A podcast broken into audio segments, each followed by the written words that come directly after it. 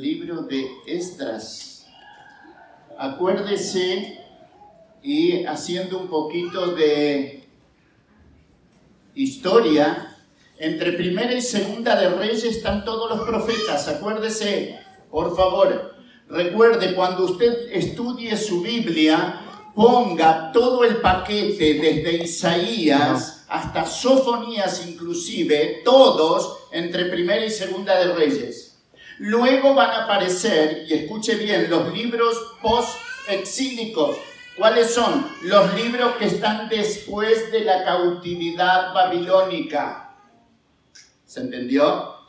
Cuando el pueblo de Israel regresa de la cautividad babilónica, se levanta Esdras, Nehemías, y uno dice, pero ¿por qué dejas a Esther entre los posexílicos? Bien. Usted recordará en el libro de Esther que la reina Basti fue llamada delante del rey cuando él estaba de banquete con todos sus invitados, ¿se acuerdan? ¿Se acuerda que la reina Basti, ¿qué? No fue. Desobediente la mujer, ¿no? Ahora, ¿por qué Basti no fue? Porque ahí es donde usted tiene que entrar en la cultura de los pueblos para entender las razones por las cuales la reina no va.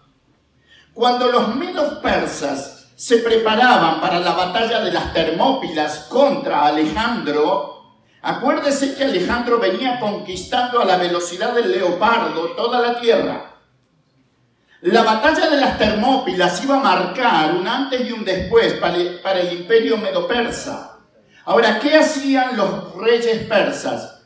Cuando estaban a días de la batalla, hacían venir a la reina delante de todos los príncipes del imperio medo-persa, y ella era un objeto sexual en las manos de los príncipes de Persia. Esa es la razón por la cual Basti no viene. ¿Se entiende? Ahora, usted sabe todo lo que viene después, la elección de Esther y todo, ¿verdad? Pero Quiero decirle que cuando usted lee el libro de Esther, tiene que saber que usted está a las puertas de que Alejandro el Magno tome el control del imperio más grande del mundo, que fue el imperio de los medos persas. Entonces, quiero que veamos en esta hora y media que me queda El libro a velocidad eh, supersónica, el libro de Esdras, Nemías y lo que Dios nos dé.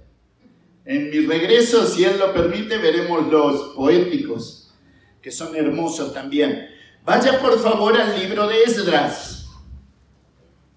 Libro post-exílico, después de la cautividad babilónica. Esdras, el Señor ayuda. Así como están ahora los argentinos pidiendo ayuda, ¿no?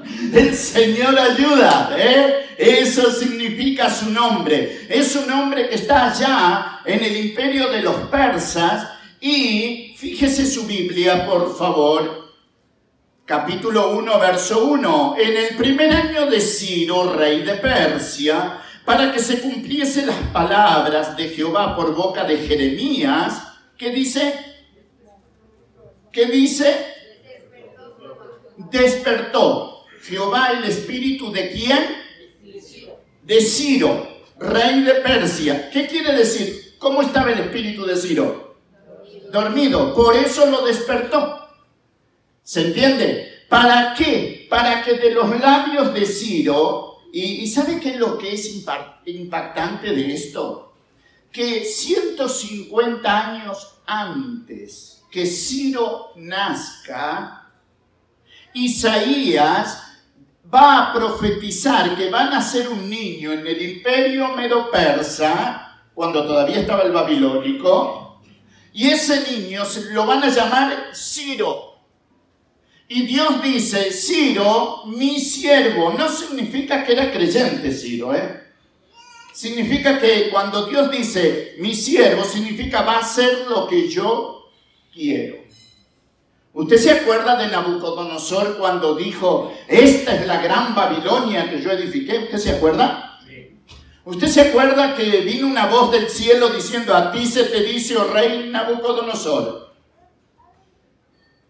te será quitado el razonamiento, te vas a volver un animal, vas a comer pasto con los bueyes y siete tiempos pasarán sobre tu cabeza, siete lunas significan, hasta que reconozcas que el cielo gobierna.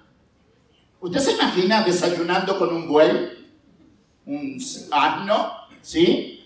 ¿Por qué? Porque consideró que la fuerza de su imperio venía de su fuerza. Y Dios dice, no, es mío. Cuando levantó la cabeza en medio de los animales, dijo así, reconozco que sobre uno alto, él, gobierna otro más alto. Y la palabra altísimo significa el Elión, el que está, gracias, el que está sobre todas las cosas.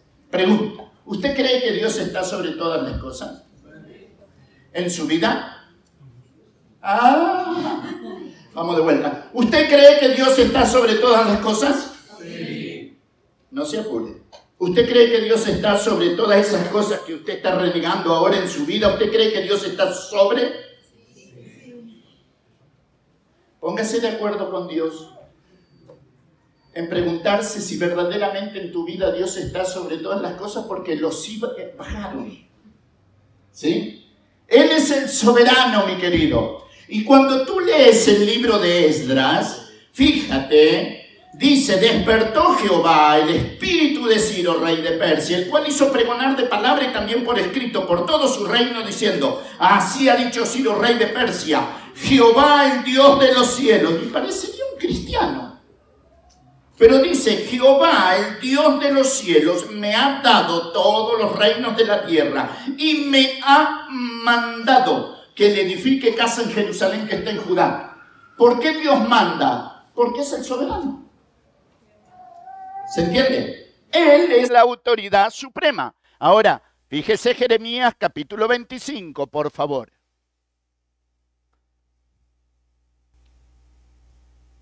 ¿Voy demasiado rápido? Fíjese, Jeremías capítulo 25, verso 11. Dice Jeremías, toda esta tierra será puesta en ruina y en espanto, y servirán estas naciones al rey de Babilonia. ¿Cuánto tiempo? Ahora, si usted lee el libro de Esdras y ya está gobernando un medo persa, ¿qué significa? Que ya los 70 años que pasaron. ¿Sí? Entonces, significa que es la hora de volver. Libro de Daniel, capítulo 9. Libro de Daniel, capítulo 9. Versículo 2. En el año primero de su reinado, yo, Daniel, miré atentamente en los libros el número de los años de que habló Jehová al profeta Jeremías, que habían de cumplirse las desolaciones de Jerusalén. ¿En cuánto? 70 años. ¿Sabes? Mira, Daniel, Ezequiel, Jeremías e Isaías son contemporáneos. ¿Qué quiere decir? Que vivieron en la misma época.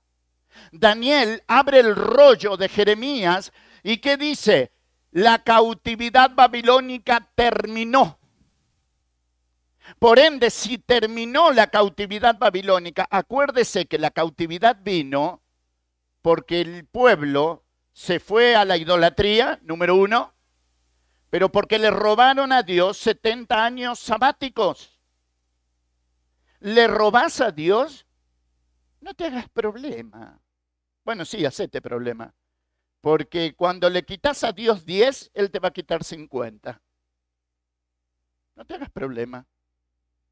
Eso es interesante para pensarlo, ¿verdad? Daniel abre el rollo de Jeremías en Babilonia y claro, ve que ya los em, emperadores persas están en el gobierno y ¿qué dice? No, ya se terminó la cautividad babilónica, es la hora de regresar. Capítulo 2 del libro de Esdras es el regreso. Fíjese, por favor. En ese regreso,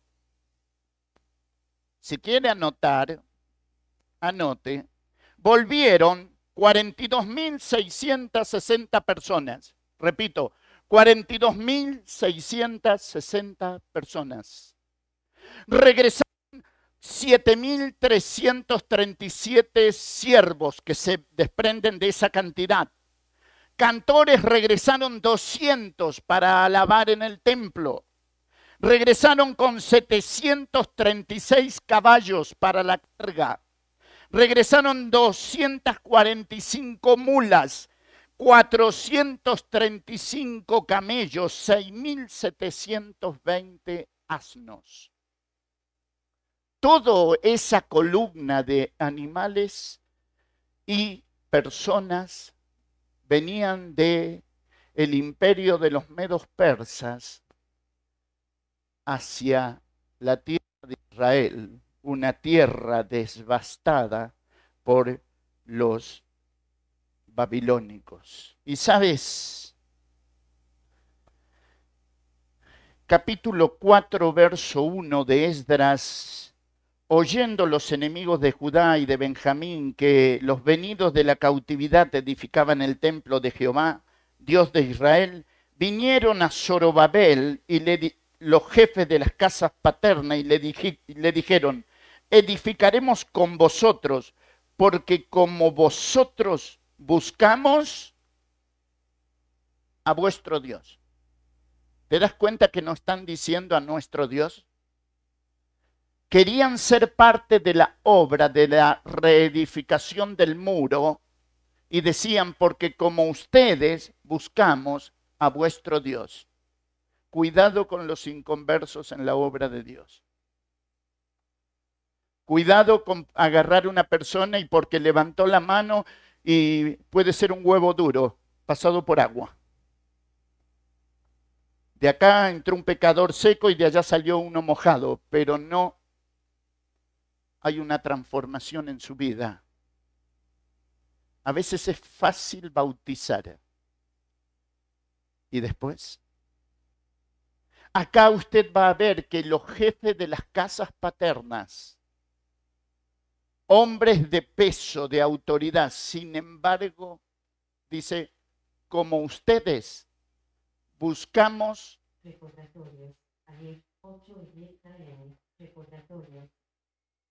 Se me infiltra un, incrédulo.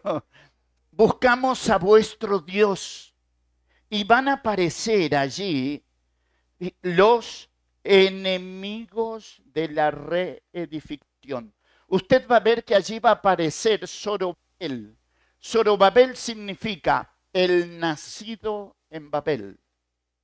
Él va a venir para ser parte de la reedificación del libro, del muro, pero van a ser los profetas del capítulo 5 de Esdras Ageo y Zacarías, hijo de Ido, ambos profetas, a los judíos que estaban en Judá y en Jerusalén en el nombre del Dios de Israel, quien estaba sobre ellos. Entonces se levantaron Zorobabel, hijo de Salatiel, y Yeshua, hijo de Josadat, y comenzaron a reedificar la casa de Dios. Preste atención. Libro de Esdras. Reedifican el templecillo. Nehemías reedifica los muros. No confundan nunca a un Esdras que era un escriba, erudito en la ley del Dios del cielo, un hombre relacionado con el templo. Nehemías era un hombre relacionado con la edificación del muro. Los dos están en el mismo tiempo, están trabajando, unos en una cosa, otros en otra. Ahora escuche bien. Usted va a ver en, Esdras, desde el capítulo 5 en adelante, que él comienza a reedificar el cimiento del nuevo templo. Ahora, ¿usted recuerda el templo de Salomón? Tremendamente grande. Cuando estaban poniendo el cimiento de este templo del libro de Esdras, dice que los hermanos ancianitos lloraban porque se acordaban del templo de Salomón. Y los jóvenes cantaban con regocijo porque para ellos era la primera vez que veían el cimiento de la casa de su Dios. Entonces de la lejanía se escuchaba lamento y alegría. ¿Por qué? Porque unos lloraban recordando y otros se regocijaban viendo lo que a futuro en ese templo iba a suceder. Y fíjese, sin duda este templo sufrió averías. Lo restauró Herodes. Pero el profeta va a decir, no lloren. Porque el templo este que es chiquitito, a la par del de Salomón, este templecillo va a tener más gloria que el de Salomón. ¿Por qué? Porque el Mesías fue presentado a los ocho días en este uno mayor que Abraham, uno mayor que el templo. Su papá y su mamá lo trajeron, lo presentaron, y usted sabe lo que dijo Ana y lo que dijo Simeón cuando lo vieron, ¿verdad? Ahora, tanto Esdras como Nehemías, Esdras era un hombre que discipulaba a las personas. Y cuando las personas que habían venido con él, las mujeres y los hombres que habían venido con él del imperio medo-persa, se casaron con la gente que estaba ya en la zona de Jerusalén y se casaron con los de Asdod, filisteos. La escritura va a decir que Esdras se rasgaba las vestiduras vestidura y se arrancaba él los cabellos. Nehemías hizo exactamente lo mismo. Rasgó su vestidura, pero le arrancó a ellos los pelos. ¿Quién querés que te disipule? ¿Te das cuenta? Dos hombres con un celo tremendo, pero muy diferente a la hora de actuar. Por esa razón, usted va a ver que cuando, mientras le voy diciendo esto, vaya al libro de Ageo. Cuando Esdras está edificando el cimiento de la del, del templo de Jerusalén, Ageo está con él. Ageo es el profeta que lo anima a Esdras. Pero claro, hicieron el cimiento y después cada uno se dedicó a su casa. Entonces viene palabra de Jehová al profeta Ageo, capítulo 1, verso 3. Entonces vino palabra de Jehová por medio del profeta Ageo diciendo, ¿Es para vosotros tiempo, para vosotros, de habitar en vuestras casas artesonadas y esta casa está desierta? La casa era el cimiento recién marcadito. ¿Sí? Fíjese. Pues así ha dicho Jehová de los ejércitos, meditad bien sobre vuestros caminos Sembráis mucho y qué? Infructíferos. Coméis y no insatisfechos. Os vestís y no insensibles. Y el que trabaja jornal recibe su jornal en saco roto. Así ha dicho Jehová de los ejércitos. Meditad sobre vuestros caminos. Subid al monte. Traed madera y edificad la casa y pondré en ella mi voluntad y seré glorificado, ha dicho Jehová. Buscáis mucho y halláis poco. Encerráis en casa y yo lo disiparé de un soplo. ¿Nunca te sucedió que cobraste el sueldo y no te alcanza para nada? ¿O somos los únicos en la Argentina? ¿Eh? Y yo dices, ¿por dónde se fue? ¿En qué lo gasté? Nunca te olvides de esto. ¿Sí? Porque es para tu economía y la mía también. A veces nos ocupamos tanto de lo nuestro y nos olvidamos de lo de Él, de lo que Él nos pidió hacer. Libro de Nehemías. Mire su Biblia, por favor. Cuando usted lea el resto del libro de Esdras, usted va a disfrutar de un escriba que la escritura va a decir que el rey dijo de él erudito en la ley del Dios del cielo. Así lo llamó Jerje, el rey. Un hombre cabal, un hombre con conocimiento de la palabra. Nehemías capítulo 1, palabra de Nehemías, hijo de Acalías. Aconteció en el mes de Kisleu, en el año 20, estando yo en Susa, capital del reino, que vino Anani, uno de mis hermanos, con algunos varones de Judá, y les pregunté por los judíos que habían escapado, que habían quedado de la cautividad, y por Jerusalén. Y me dijeron, el remanente, los que quedaron de la cautividad allí en la provincia, están en gran mal y afrenta, y el muro de Jerusalén derribado y sus puertas quemadas a fuego. Cuando oí estas palabras me senté, lloré e hice duelo por algunos días, y ayuné y oré delante del Dios de los cielos. Este es Nehemías. Acuérdese que Jerusalén está arrasada. Nabucodonosor la hizo quemar. Ahora ya volvió Esdras y ya marcó el cimiento del nuevo templo. Con él está Ageo y Zacarías, los dos profetas. Entonces, Nehemías, acuérdese, Nehemías era copero del rey. Fíjese la diferencia entre Nehemías y Daniel. ¿Usted se acuerda cuando Daniel le dieron a beber y a comer la comida y el vino del rey en el capítulo 1 de Daniel? ¿Se acuerda? ¿Qué dijo? Que no se iba a qué? A contaminar. ¿Se acuerda? Para Daniel el vino de Nabucodonosor era contaminarse. Nehemías era copero del rey. ¿Se da cuenta? Y Dios puede usarle a usted, a mí, a, él, a ellos. Puede usar a alguien en este estrato social, en esta condición de vida, en esta situación y uno a veces dice, no, un cristiano no puede estar allí. Sí, de acuerdo a, a, mi opinión, no. Pero de acuerdo a la visión de que el hermano o la hermana tienen, sí. ¿Por qué razón?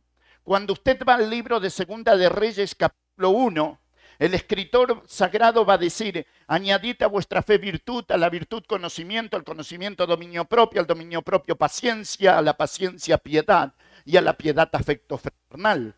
Si estas cosas están en vosotros y abundan, no os dejarán estar ociosos ni sin frutos. Y dice, el que tiene estas cosas no resbalará. No escuché. Y uno dice, imposible. La Biblia dice eso. El que tiene estas cosas no resbalará jamás. ¿Por qué?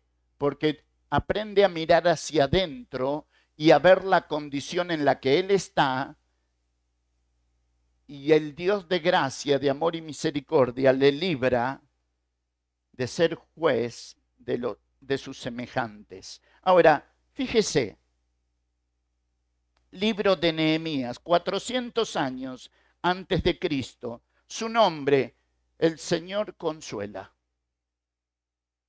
Lindo nombre para ponerle a un niño, ¿verdad? El Señor consuela. Y Dios va a poner a Nehemías delante del rey y va a hallar gracia delante del rey. Favor. Y fíjese que cuando Nehemías va al rey, el rey le va a decir en el capítulo 2, este rey es Artajerjes, verso 4, me dijo el rey, ¿qué cosa pides? Entonces oré al Dios de los cielos y dije al rey, si le place al rey tu siervo hallado gracia delante de ti, envíame a Judá, a la ciudad de los sepulcros de mis padres y la reedificaré. Fíjese, Nehemías es un hombre que tiene planes. ¿Se da cuenta? Y sabe que tanto para usted como para mí, en nuestra vida cristiana hay que tener planes. El, planificar trae vida a tu vida y hace que rejuvenezcas. A veces vivimos como si ya, ya hice todo, porque tengo o 60 o 70 o 80 años o porque ya me gradué y ya no hay planes. Y sabes, tú vas a ver que Nehemías está delante del rey. El rey le pregunta, ¿qué cosa pides? Y al instante dice, oré al, Dios del cielo. ¿Qué crees? ¿Que fue a orar a su cuarto? No, ahí delante del rey. Y delante del rey le dijo, si tú me permites, yo iré a Jerusalén, la reedificaré y volveré. Y es lo que hizo. Planificar en serio delante de Dios. Planificar como familia delante de Dios. En serio. ¿Sabes? A esta clase de hombres Dios los deja en la historia para que tanto tú como yo tomemos lecciones, aprendamos y crezcamos. Dios va a utilizar a, estos hombres intrépidos, hombres decididos para dejarnos a nosotros lecciones. Usted recordará que un día Dios le dijo a Jeremías, Jeremías, ve y cómprate un cinto de lino, ¿se acuerda? Y fue y compró el cinto de lino y Dios le dijo, ahora ve al Éufrates y escóndelo en una hendidura de la peña. Y fue y lo escondió en la hendidura de la peña. Vuelve a Jerusalén. ¿Usted sabe cuánto hay de Jerusalén al Éufrates? 650 kilómetros a pie. A los días Dios le dice, ah, ¿te acordás del cinto? Sí, anda a buscarlo. No hay Uber. Otra vez, 650. Y otra vez, 650. ¿Sacó la cuenta cuántos kilómetros hizo? 650 por 4. Más. Ahí está. Todo para dejarme a mí una lección en la palabra. Así como ese cinto separado de los lomos se pudre junto a las aguas del Éufrates, así es mi pueblo separado de mi corazón, dice Dios.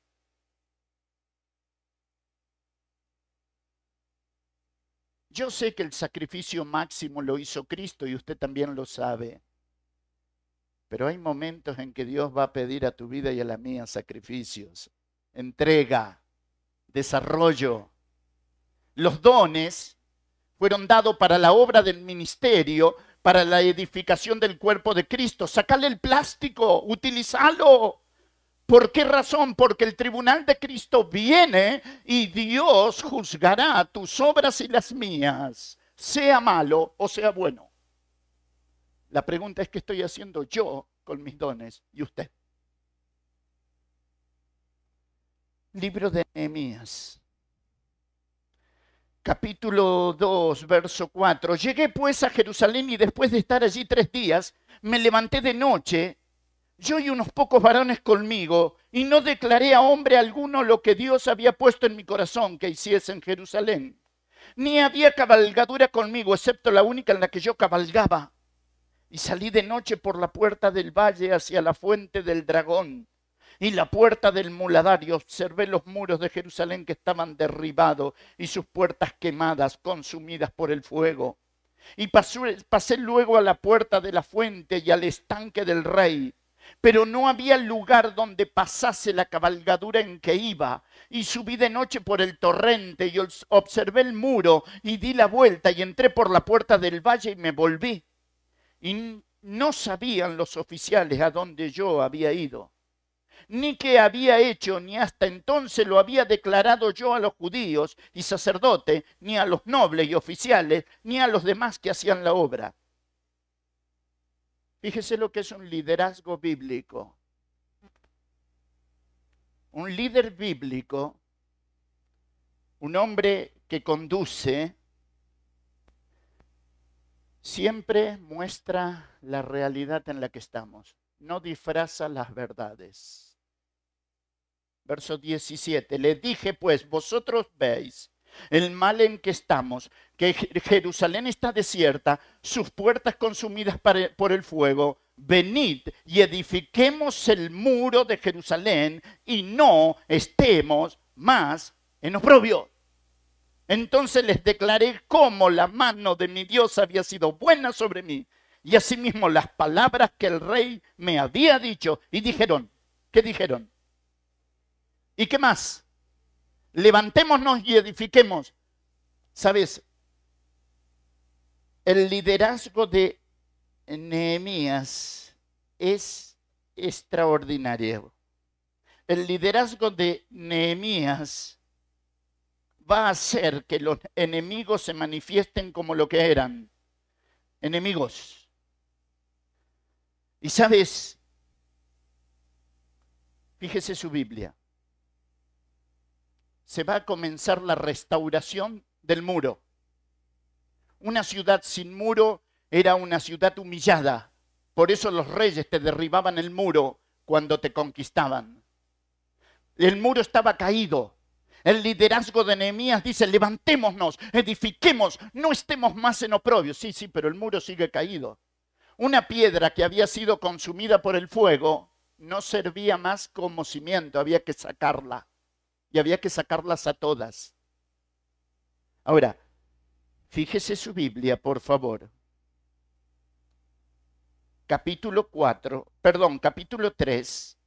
Quiero que vea conmigo Verso 8 va a decir que se levantaron los plateros, los, perfumeros, gobernadores, otra vez en verso 12 gobernadores y sus hijas, verso 14 eh, otra vez un gobernador, verso 15 otra vez un gobernador, verso 16 otro gobernador, verso 17 levitas, otro gobernador, otro gobernador en el 18, otro gobernador en el 19, los sacerdotes en el verso 22, los sirvientes del templo en el verso 26, los sacerdotes en el verso 28, los guardas de la puerta en el verso 29, los plateros en el verso 31, los plateros y los comerciantes en el verso 32.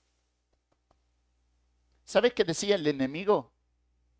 Lo que estos están edificando, si una zorra sube por el muro, lo va a derribar. Quitando el ánimo. ¿Y sabes que lo logran? Capítulo 4, verso 10. Y dijo Judá, la fuerza de los acarreadores se han debilitado, el escombro es mucho, no podemos edificar el muro. ¿Qué había sucedido? El enemigo introdujo en las filas del e-, equipo de trabajo de Nehemías el desánimo. Pregunta, ¿alguna vez te desanimaste? Nadie. ¿Sí? ¿Alguna vez sentiste el frío del desánimo entrando? Te quita la visión, te quita la fuerza. Y fíjese, ¿cómo actúa un líder como Nehemías cuando el desánimo infectó al pueblo? capítulo 4, verso 13. Por las partes bajas del lugar, detrás del muro y de los sitios abiertos, puse al pueblo por... Fíjese qué inteligente que fue. Tomó a papá y a mamá que decían, no tenemos más fuerza, estamos desanimados. A donde no se había reedificado nada, Nemías puso al papá, a la mamá y a los hijos. Y les miren, el enemigo está ya al frente. Cuando llegue la noche van a llegar sobre ustedes. Fíjense qué hacen. ¿Usted cree que edificaron a paso de tortuga? ¿Se da cuenta? ¿Qué hizo? Número uno, unificó las fuerzas. Cuando hay desánimo, deja de hacerte el Batman en la obra de Dios. Cuando hay desánimo, no seas el llanero solitario en la obra de Dios. Aprende a unificar las fuerzas. Busca en tus hermanos y hermanas la fuerza, porque cordón de tres dobleces que no se rompe fácil. Fíjese, mire, me están sacando de sintonía. Fíjese, fíjese por favor, versículo 15. Cuando oyeron nuestros enemigos que habíamos entendido y que Dios había desbaratado el consejo de ellos, nos volvimos todos al muro. ¿A qué? ¿Cada uno a qué? Ahora fíjese esto, mire lo que hace un liderazgo bíblico. Unifica lo que sabemos con lo que hay que hacer unificó Nehemías lo que sabían que tenían que hacer con lo que se pusieron a hacer. Volvieron al muro y el enemigo se dio cuenta que ellos habían entendido. Ahora, ¿alguna vez le sucedió que usted en su cabeza sabe lo que tiene que hacer, pero sus manos no lo hacen? ¿Alguna vez le sucedió? Usted sabe que tiene que hacer el devocional todos los días y esta mañana vino sin hacerlo. ¿Verdad? Usted sabe que para salir de su casa y llegar acá tiene que decirle al Señor que le guarde y le guíe para llegar. Y vino sin orar. No, acá no sucede eso, ¿verdad? Nos volvemos independientes de Dios. Nos independizamos de Dios cuando creemos que yo puedo. ¿Para qué orar? ¿Se entiende? Son cosas... Yo espero que todos esos sean argentinos, ¿no es cierto? Que no me causen dolor de cabeza. Pero es el, eh, es el costo. Ahora, fíjese su Biblia, mire. Hay algo que a mí me llama muchísimo la atención. Número uno, unifica las fuerzas Número dos, unifica lo que sabían con lo que tenían que hacer. Ahora, por favor, lea el versículo 14. Mire. Después miré y me levanté y dije a los nobles y a los oficiales y al resto del pueblo. ¿Qué le dijo? No temáis delante de ellos. Acordaos del Señor ¿qué? ¿Sabes qué hizo? dirigió la atención del pueblo desanimado al Señor. Unificó, pero luego dirigió. Sabes, a veces Dios te tiene que tomar de acá, del mentón, mira, y hacer esto. El cielo gobierna, querido. El cielo gobierna. No dejes de reconocerlo. El cielo no dejará de ser cielo y el Señor no dejará de ser el Señor si yo no lo reconozco. Pero tú sabes qué preciado que es para un hijo de Dios levantar la cabeza en Jalapa y decir, el cielo gobierna. Amén. Si el cielo gobierna, querido, unifica las fuerzas. El enemigo va a atacar a las autoridades, hermanos queridos, ¿eh? ¿Sabes cuál es el deber de la iglesia? Unificar las fuerzas, estrechar filas. El enemigo tiene tu nombre anotado y acordate que la Biblia dice que vino a hurtar, ¿qué más? Hurtar el gozo, matar el testimonio, destruir el ministerio. Él es un especialista en eso. Ahora somos los lavados por la sangre de Jesucristo. Somos la iglesia, querido. La esposa de Cristo. Unifiquemos la fuerza. ¿Cuánto me falta? ¿20? Gracias. Unifiquemos la fuerza. No, pero yo no me llevo de acuerdo con él. Unificar la fuerza, querido. No pelees en la vida cristiana solo. Mano a mano el diablo te va a ganar porque nació mucho antes que tú. Pelea la buena batalla de la fe. Echa mano de la vida eterna. Estudia tu Biblia. La fe viene por el oír. ¿Y el oír qué cosa? No lo que dice Swindle, MacArthur. No, no, no, no, no. Está bueno. Tengo un montonazo de libros y me encanta leer lo que ellos dicen. Pero hijo, a la iglesia dale Biblia y la iglesia va a crecer. Y las puertas del infierno no prevalecerán contra ella. Una iglesia bíblica unifiquemos la fuerza. Dirigí la atención de lo que sucede al Señor. A la diestra del Padre hay alguien sentado que es el vencedor de la muerte. ¿Te acuerdas que la escritura dice que siendo rico, ¿qué? Dios se hizo pobre. Hola.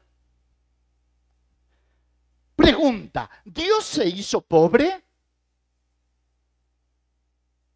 Hola. ¿Sabes, hermano? Si yo tengo un, peso mexicano en mi bolsillo y voy por la calle y hay alguien que estira la mano, yo le doy el peso, ¿qué pasó? ¿Eh? No tengo más, ¿verdad? Hermanos, cuando el Padre dio a Cristo, dio todo. ¿Se entiende?